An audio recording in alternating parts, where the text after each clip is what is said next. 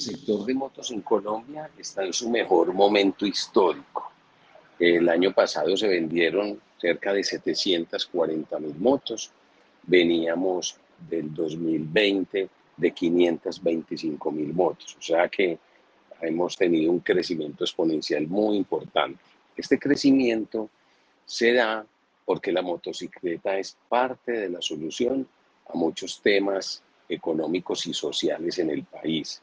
La motocicleta implica economía, implica mayores ingresos, ingresos adicionales, distanciamiento para el tema de salud y es una herramienta muy importante. El 96% de los compradores de motos emplean la motocicleta para transporte y para trabajo.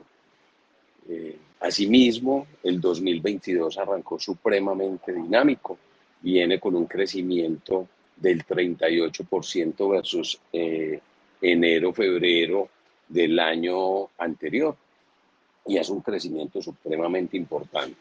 De mantenerse la tendencia, eh, el mercado en Colombia puede pasar de 800 mil motos en el 2022, pero obviamente toca esperar que se dé eh, el comportamiento y especialmente basado en todo el tema económico y social del país pero definitivamente la motocicleta es una herramienta que le lleva mucha eficiencia a los hogares colombianos. Con este mismo crecimiento viene presentándose una muy buena reacción en el área de repuestos y accesorios. Digamos que se da pues como una relación directamente proporcional, entonces creemos que esta es otra área que se va a mover mucho dado a este gran momento que tienen las motos en Colombia.